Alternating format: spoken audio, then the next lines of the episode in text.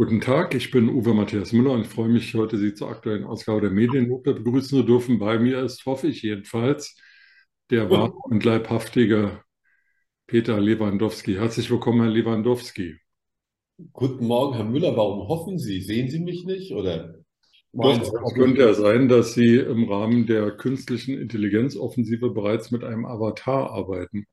Das ist eine gute Idee. Eins meiner Lieblingsbücher ist von Herrn Feuchtwanger, Der falsche Nero. Nero hatte ja bekanntermaßen viele Doppelgänger.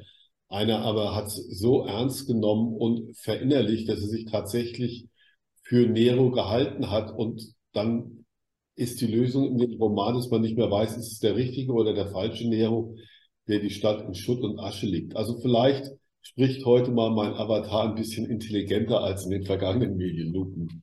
Na, dann hören wir mal. Herr Lewandowski, bevor wir zur künstlichen Intelligenz kommen, kommen wir zur analogen Intelligenz. In Hamburg ist der Stammsitz des Verlags Gruner und Jahr, der ist 1965 gegründet worden von Gerd Bucerius und den Herren John Jahr und ähm, Gruner. Ähm, Gruner war ein, ein Drucker und äh, Bucerius und Jahr hatten Zeitschriften und die wollten halt Synergieeffekte erzielen. Es war mal ein sehr großer Zeitschriftenverlag, dann kam Bertelsmann dazu, inzwischen hat Bertelsmann die Mehrheit. Ähm, es gibt auch RTL und nun Ende letzten Jahres, glaube ich, sind RTL und Gruner und Jahr zusammengegangen und siehe da, auf einmal soll es Gruner und Jahr in wesentlichen Teilen nicht mehr geben. Viele Zeitschriften sollen verkauft werden. Ist das zwangsläufig oder ist das ein Gruner und Jahr Phänomen?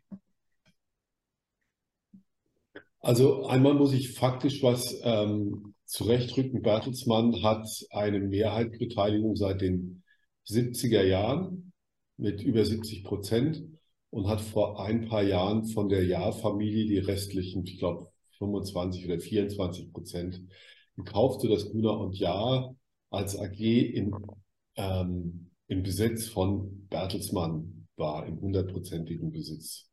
Und nun hat eine Tochter von Bertelsmann, nämlich RTL, Gruner und Jahr zu einem Kaufpreis von kolportierten 140 Millionen übernommen und ist ähm, und Gruner und Jahr gibt es nicht mehr. Wenn Sie am Gruner und Jahr vorbei, Gebäude vorbeifahren, ich war dort neulich gewesen, dann hängt da nicht mehr das Gruner und Jahr Emblem, sondern da hängt überall RTL. Und ähm, das Ziel war eigentlich, eine Synergie zu schaffen zwischen Fernsehen und Print, dass man auch Formate, die ihren Ursprung im Print haben, wie zum Beispiel Gala und Gala TV oder Stern und Stern TV, das es ja schon ewig lange gibt, ähm, zu synchronisieren und dadurch sein Angebot zu erweitern. Dieser Plan scheint nicht richtig aufzugehen, nämlich das Einzige, was entstanden ist, neben Stern TV, das es seit, ich glaube, 30 Jahren gibt, ähm, ist halt Gala TV mit mäßigem Erfolg. Und das führte noch einmal zu einer erdrutschartigen Veränderung, nämlich dass die RTL-Geschäftsführung nach einem halben Jahr umgebaut wurde. Das Herr Rabe, der Bertelsmann-Vorstandsvorsitzende, ähm, auch RTL übernommen hat und das jetzt auch managt.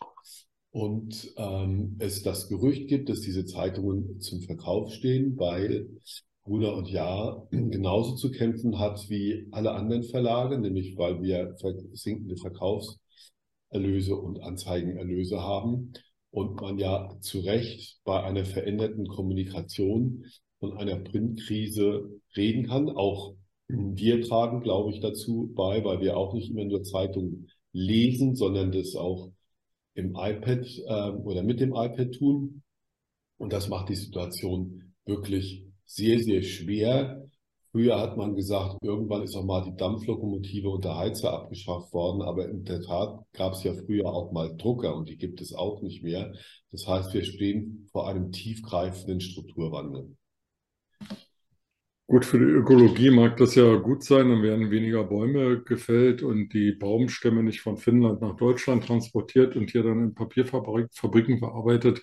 Aber ganz im Ernst, ist denn die Zeit des Blätterns und des Blätterrauschens und des sich Erfreuens an Hochglanzprodukten vorbei oder hat die deutsche Medienwirtschaft, also hier insbesondere Gruner und Jahr, es einfach verpasst, den, den Spagat hinzubekommen zwischen Druck und ähm, digital.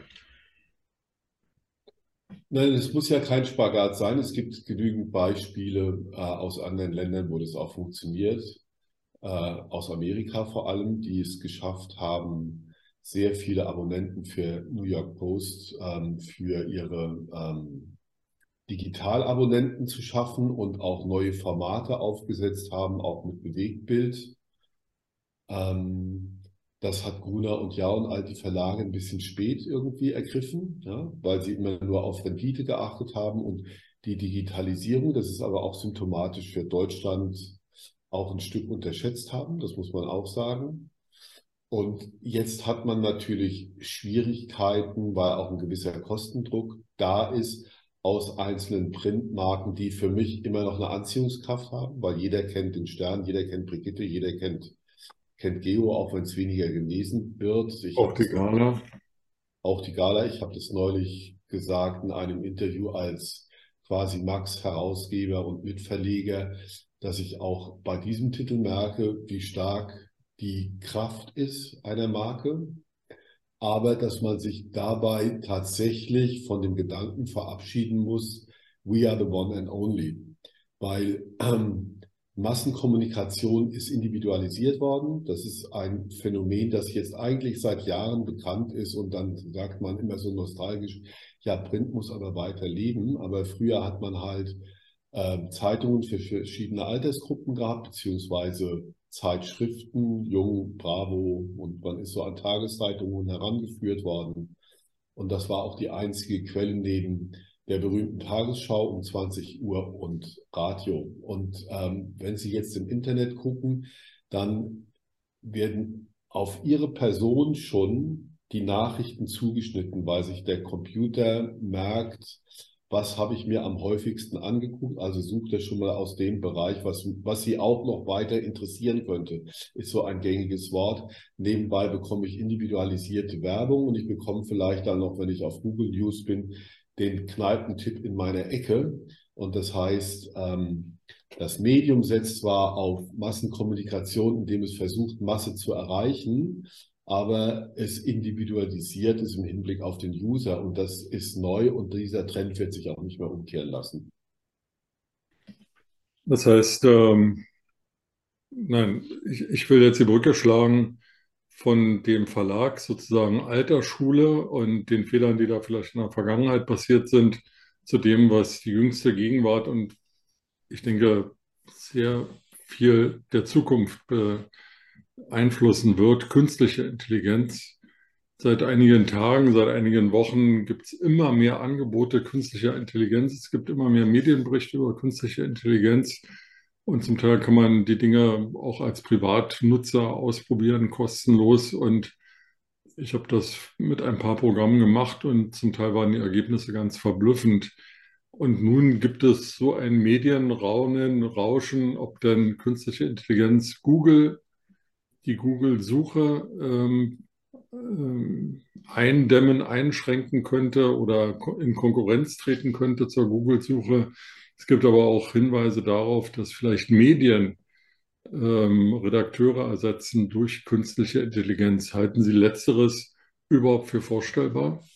Ja, das halte ich leider schon für vorstellbar, weil was jetzt diskutiert wird, ist ein Phänomen, das schon länger bekannt ist und es auch immer wieder Überlegungen gab, man kann künstliche Intelligenz für Servicejournalismus programmieren in Indien, wo es auch noch kostengünstig ist und dort auch programmieren lassen und ähm, dann erstellen die Texte zu einer Creme oder zu einem Auto oder wie auch immer. Das kann alles sein.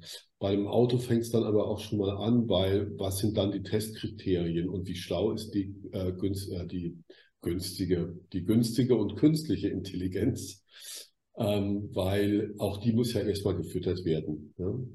Aber ähm, das wird Teil unserer Zukunft sein und das wird sich nicht nur auf den Medienbereich beschränken, sondern wird auch ganz andere gesellschaftliche Felder erfassen. Da bin ich mir ganz sicher. Es gab, glaube ich, vor zehn Jahren mal mit Joachim Phoenix oder noch länger her einen Film, der hieß Her mit ähm, oder She mit ähm, ach, jetzt fällt mir die Schauspielerin nicht ein, aber man hat eh nur immer ihre Stimme gehört. Und ähm, Joachim Phoenix hat sich in eine Frau am Telefon verliebt, hat über die Kopfhörer gehabt und dann haben sie nächtelang telefoniert und es kam dann auch zum Äußersten, obwohl man getrennt war und so weiter und so fort. Und dann hat ihm die Frau irgendwann mal gesagt, ich muss dich leider verlassen. Und dann hat er gesagt, wieso? Es war doch alles so schön. Dann sagt sie, ich habe keine Zeit, ich habe noch 950.000 andere wie dich. Und er war vollkommen fassungslos gewesen. Und dann versucht er im realen Leben eine Frau kennenzulernen, der ist ja mit ihrem künstlichen Intelligenzmann genauso gegangen ist und sie treffen sich und dann trinken sie was zusammen und dann versuchen sie sich näher zu kommen und es ist eine Katastrophe. Sie wissen gar nicht mehr, wie es geht. Das ist jetzt ein bisschen überspitzt. Kubrick hat äh, in den 60er Jahren seinen berühmten Film gedreht, wo der Computer sich verselbstständigt hat. Wir kennen das mittlerweile, diese Befürchtungen auch aus der Finanzwelt.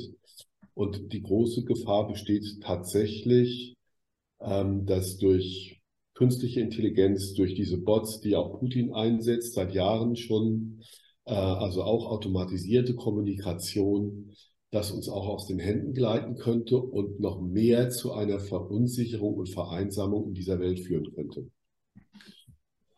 Ich freue mich, Ihnen helfen zu können. Äh, die Schauspielerin heißt Scarlett Johansson. Und wie hieß der Kubrick-Film? Der ist mir nämlich jetzt auch 1967. Das weiß ich nicht. Wer wird Millionär? Sollten wir jetzt spielen, aber vielleicht fällt es mir gleich ein. Ganz berühmter Film. Ich habe aber keinen Telefonjoker. Also, aber vielleicht kann ich ja irgendwo die künstliche Intelligenz dann. Ja. Aber ähm, das würde ja bedeuten, dass ähm, immer mehr Journalisten entweder frei sind, also freie Journalisten ohne festes Engagement sind oder total überflüssig werden, dass Redaktionen überflüssig werden und stattdessen da irgendwo in der Ecke Server stehen mit dieser künstlichen Intelligenz, was natürlich die Kosten senkt, aber auch irgendwo, denke ich mal, die Individualität und das Besondere des Schreibens dann ähm, eliminiert. Ja, und das ist der entscheidende Punkt. Ich bin ja mittlerweile auch ähm, im Club der Pressefreiheit hier in Hamburg und darf stellvertretender Vorstandsvorsitzender oder zweiter Vorstand sein. Und wir hatten die Woche Besuch vom Verband der oder Verein der jungen Presse in Niedersachsen. Ähm, angehende Abiturienten, Schüler, Zeitungsredakteure, Studenten, die Journalismus studieren, eigene Podcasts haben und so weiter und so fort. Und warum ich mich in diesem Verein engagiere, ist, dass wir natürlich auch eine Bedrohung der Pressefreiheit tatsächlich haben, die sich nicht mit der Bedrohung der Pressefreiheit im Iran oder in irgendwelchen anderen, also wo Presse behindert wird, was hier auch der Fall ist. Ich sehe aber in der Pressefreiheit eine weitere Bedrohung, nämlich das Image der Pressefreiheit. Was bedeutet Pressefreiheit? Nämlich, dass man recherchiert und wie recherchiert man und zu welchem Ergebnis sollte das führen? Früher hieß es immer, die Presse ist sowas wie die vierte Gewalt, hat eine gewisse Kontrollfunktion dann auch. Und die darf auf keinen Fall verloren gehen. Und ähm, wir müssen uns gedanklich davon frei machen, ähm, dass wir Presse nur wirtschaftlich betrachten als Verleger. Äh, wir müssen auf die Rendite achten, was zum Teil bei Grunert ja, als ich Gala gemacht habe, habe ich nach einem Jahr eine Rendite von 35 Prozent gehabt und dann hieß es, oh, was der kann, das müssen die anderen jetzt auch können. Ja, und dann, wie können wir diese Renditeziele erreichen? Und das hat natürlich ist es einhergegangen mit Qualitätsabbau. Aber das sind so wie die berühmten Renditevorgaben von Herrn Ackermann damals für die Deutsche Bank, wo andere auch nachgezogen waren. Bloß weil einer mal was geschafft hat, aus welchen Gründen auch immer, heißt es ja nicht, dass es der Markt immer so hergibt. So, ne? Und ähm, davon muss man sich trennen, weil Verlage müssen nicht mega reich werden und Verleger sind sehr, sehr reich geworden. Die Familie Ja ist eine Milliardärsfamilie und der Großvater von Frau Ja war, glaube ich, noch Feuerwehrmann gewesen. Ähm, sondern dass man auch solide wirtschaften kann und sich auch als Verleger solide ernähren kann. Aber ähm, kein Luxusleben erstreben kann. Und, und das ist, glaube ich, ganz wichtig, weil Journalismus wird weiterhin, egal ob es Print, ob es, äh, wir haben ja die Diskussion auch über den öffentlich-rechtlichen Rundfunk und wie muss der sich auch anders aufstellen, wird ganz, ganz wichtig für unsere Zukunft und für gesellschaftliche Auseinandersetzungen sein. Auch in der Kontroverse. Das ist auch ganz, ganz wichtig. Ja? Wir sehen das ja auch an allen anderen Formaten, die vielleicht nicht so ganz glücklich sind und die mehr populistisch veranlagt sind und den Leuten aber wenig Orientierung geben, sondern nur Meinungsbestätigung. Und wir müssen den Bürger ja immer noch das Recht und die Freiheit geben, sich selbst eine Meinung zu bilden und nicht nachzuplappern. Und dazu gehören halt Pro und Contra in irgendeiner Form. Und das geht, wenn es so weitergeht, bei uns verloren. Ich habe noch nie Jetzt darf ich das ja schon mal sagen, weil ich ja auch Jahrgang 57 bin und in der Bundesrepublik aufgewachsen bin. Aber ich habe noch nie so eine laute, aufgeheizte Stimmung in einer nicht gespaltenen Gesellschaft gespürt. Aber diese ganzen Aufregungen, egal was es ist, ja, auch von Seiten der Politik, ist kaum mal zu ertragen, weil die Konstruktivität verloren geht. Und jetzt möchte ich nicht auf Einzelne eingehen und sagen, Gott sei Dank bewahrt Herr Scholz die Ruhe oder zaudert er oder so weiter und so fort. Aber dass man mal in einem vernünftigen Diskurs und die Lage vernünftig mal beurteilt. Ja? Wenn wir jetzt auch sehen, was in Frankreich los ist, und dann höre ich auch auf, wie viele Leute dort auf die Straße gehen und dann haben sie irgendwann mal eine Rente mit 64 und dann haben sie immer noch das jüngste Renteneintrittsalter in Europa und hier regen sich dann schon wieder welche über die faulen Franzosen auf. Dabei sind wir aber auf der anderen Seite wiederum die Urlaubsweltmeister. Und die Amerikaner sagen, was ist eigentlich mit den Deutschen los, weil die so viel Urlaub haben. Also man kann es immer von, Seiten, von zwei Seiten betrachten, aber die Konstruktivität fehlt. Und wenn man, und Frankreich ist für mich da ein ganz gutes Beispiel, wenn man mal zu einer Versachlichung auch dort der Thematik kommen würde, dann müsste das Kommunikationsziel ja eigentlich sein, ich ziehe nicht sein, ich ziehe es jetzt durch, weil ich ja sowieso nicht mehr wiedergewählt werden kann als Präsident, sondern ich sorge für eure sichere Zukunft, weil ihr, wenn ihr weiter mit 62 in die Rente geht oder mit 64, dann kriegt ihr vielleicht bald keine Rente mehr, weil wir können es nicht mehr bezahlen aufgrund des demografischen Wandels. Und es sind so kleine Schnittstellen, die auch wichtig sind und wo man natürlich auch nochmal anders recherchieren kann, auch als Journalist, was die künstliche Intelligenz nicht hat, dass man eine Meinungspluralität mit Experten herstellt, Renten, ähm, Spezialisten, Herrn Müller vom Bundesverband 50 Plus und so weiter und so fort. Ja, also das hat schon eine Funktion und die Chancen des Journalismus, den die künstliche Intelligenz nicht erfüllen kann. Ich setze noch, noch eins drauf. Gestern äh, wurde bekannt, dass das FBI das Strandhaus von US-Präsident Joe Biden äh, nach Unterlagen durchsucht hat, die er möglicherweise in seiner Zeit als Vizepräsident irregulär in diesen, dieses Privathaus mitgenommen hat. Und dann kam gleich der Hinweis darauf, ja, Trumps Anwesen in Mar-a-Lago und das Haus von John Pence, dem früheren äh, Vizepräsidenten unter Trump, seien ja auch durchsucht worden. Der Unterschied ist nur, erstens, Joe Biden ist amtierender Präsident und es hat noch nie einen Präsidenten gegeben, jedenfalls in der jüngeren Geschichte, selbst Richard Nixon nicht, dessen Privatanwesen in seiner Amtszeit durchsucht wurden. Aber den Hinweis gab es halt in den Nachrichten nicht und das finde ich, hätte zur Einordnung schon gehört. Und natürlich hätte man auch fragen können, welche Auswirkungen hat das auf eine mögliche neue Präsidentschaftskandidatur von Joe Biden. Aber ähm, ja, das passiert halt nicht. Lassen Sie mich noch eine Frage stellen, die wir vorher nicht abgesprochen haben, aber die Sie auch nicht überfordern wird. Es gibt äh, bei Hart aber fair einen neuen Moderator, Herrn Klammroth, glaube ich, nachdem er Plasberg aufgehört hat. Und vor ein paar Wochen kam heraus, dass er Klammroth mit Luisa Neubauer liiert sei und er hätte das bei seiner Nominierung als neuer Moderator dieser, dieses Talkshow-Formats hart aber fair nicht angegeben. Und nun gibt es also Sorge, ob er dann noch bei grünen Themen oder bei Umweltthemen objektiv äh, moderieren kann. Halten Sie das für eine berechtigte Sorge, jetzt unabhängig mal von Frau Neubauer und Herrn Klamroth, sondern generell? Oder ist das übertrieben? Ich weise darauf hin, dass ähm, die, also, also so eine, eine Reporterin von Bild, die mit dem FC Bayern-Trainer Nagelsmann ein Verhältnis angefangen hat, dann aus der Sportredaktion in die Lokalredaktion versetzt wurde. Frau Lehfeld, die jetzt mit Herrn Lindner verheiratet ist, musste, glaube ich, ihren Posten nicht räumen, sondern ist unverändert da beim Springer Verlag an gleicher Position tätig. Also geht so eine Gemengelage oder muss man da sagen, nee, meine Liebe, du hast leider das falsche Interesse oder den falschen Job. Ich kann mit dir nicht befreundet sein oder ich kann mich nicht in dich verlieben. Ach, das ist wirklich eine schwierige Frage. Ich beantworte, versuche sie mal persönlich zu beantworten. Ich kenne den Louis seit, weiß ich nicht, 12, 13, seit er 12 oder 13 ist, weil ähm, er auch in die gleiche, er ist ein bisschen älter als mein Sohn, in die gleiche Schule gegangen ist. Sein Vater ist ein bekannter Schauspieler. Der ist so down to earth und ähm, dem traue ich das noch nicht mal zu, dass er irgendwie absichtlich irgendetwas verheimlicht. Zweitens hat er Leute um sich herum wie Friedrich Küppersbusch, ja, die genau wüssten, wenn man sowas verheimlicht, kommt es sowieso raus, weil der Boulevard einfach stark ist. Ich finde da momentan die Diskussion etwas verlogen und wer regt sich darüber auf? Es ist der WDR-Rundfunkrat und es ist zum Beispiel nicht der Intendant, der sagt, es ist alles in Ordnung.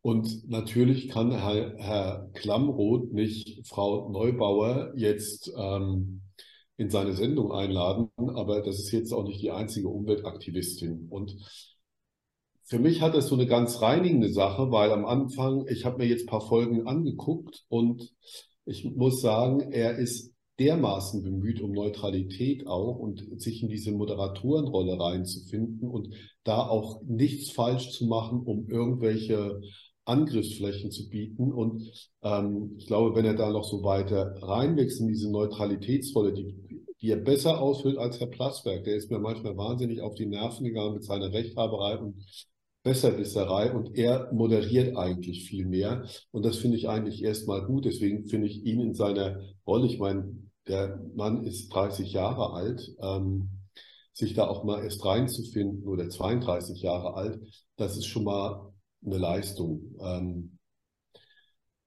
deswegen jetzt zurückzutreten, halte ich für falsch, weil in Hamburg haben das ganz viele gewusst, dass die zusammen sind. Und ich nehme an, in Köln wussten das auch viele. Die haben es bloß nicht an die große Glocke gehängt. Und ich gehe fest davon aus, dass es der WDR auch wusste. Und dann ist damit auch Feierabend. Und das ist auch der Unterschied zu Frau Nagelsmann und seiner neuen Freundin, weil die war Bayern-Reporterin gewesen. Und jetzt stellt man sich das mal an dem Abend vor, wenn die zu Hause sind komm Julian, erzähl mal noch ein bisschen oder sonst wie was. Das wäre tatsächlich, die Spionin ist bei dem Opfer im Bett, das jetzt eine ganz andere, ist eine ganz andere Geschichte. Aber leidet die Sendung nicht darunter, wenn ich sozusagen die Spitzenumweltaktivistin nicht mehr einladen kann, weil ich mit ihr den, den Abendbrottisch teile? Das Thema ist ein anderes in meinen Augen, weil ähm, Jetzt kennt jeder Louis Klamroth. Vorher kannte, ach, das war doch der mit dem Wunder von Bern damals und diesem wunderbaren Film und so weiter und so fort. Das ist ein sehr ernsthafter Mensch, der war mal Schülersprecher gewesen, dann hat er studiert politische Wissenschaften in Amsterdam, war in London. Wir haben uns öfters mal zum Kaffee trinken getroffen, da erzähle ich auch keine Geheimnisse. Da habe ich immer bewundert, wie der weltweit vernetzt ist und er wollte immer Journalist werden. Und hat ja auch die ersten wirklich erfolgreichen Schritte bei NTV gemacht mit dem Grimme, hat auch den Grimme-Preis bekommen. Und das ist schon sehr, sehr außergewöhnlich, weil er wirklich diesen Ehrgeiz hat. Aber nicht der Selbstdarstellung, sondern das war, ist sein großer Traum und seine Leidenschaft. Und ich frage mich, hat man ihm einen Gefallen überhaupt getan oder auch irgendjemand anderem nach 21 Jahren hart aber fair ist so auf Plasberg äh, gepolt war? Und wo wir viele von uns uns über diese blöden Talkshows aufregen, ja, wo es immer ein nur Gelaber gibt, wäre das nicht mal die super Gelegenheit gewesen zu sagen, okay, mit hart, hart aber fair stirbt auch mit dem Rücktritt von Herrn Plasberg und wir suchen uns neue Formate und testen die aus und bauen auch da einen jungen Moderator auf, wie Louis Klamroth oder eine junge Frau oder wie auch immer. Wir brauchen ja auch einen Wechsel. Ähm, das hätte ich für schlauer gehalten. Ja? Auch wenn es am Anfang natürlich schwierig ist, aber da muss man dann halt auch mal den Mut haben, neue Schritte tatsächlich zu gehen. Und dann sind wir auch wieder im Printbereich, wenn man sich immer so auf alten Sachen ausruht und nicht die Zeichen der Zeit sieht und den Mut hat, nach vorne zu gehen, dann wird es halt schwierig. Herr Scholz, dann danke ich Ihnen sehr, dass Sie meine Frage, die ich Ihnen gestellt habe, nicht beantwortet habe, aber eine Frage, die ich nicht gestellt habe, ausführlich beantwortet haben. Dann lassen wir das Thema Luisa Neubauer einfach mal offen. Ich danke Ihnen, Herr Müller. Ich Ihnen auch, Herr Scholz. Vielen Dank.